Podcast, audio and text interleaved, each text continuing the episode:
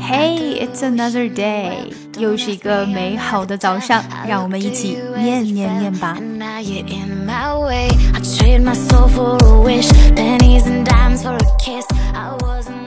Most people think of double quotation marks as being for quotations, which they are, but they also have other legitimate uses. For example, double quotation marks are often used around the title of a short work, such as a magazine article or an episode of a TV show.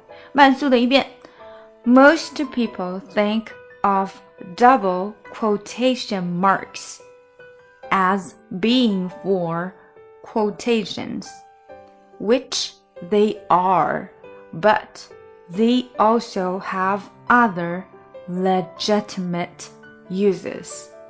For example, double quotation marks are often used around the title of a short work, such as a magazine article or an episode of a TV show。想要看文本信息，请关注我们的公众号 ES English，并输入晨读。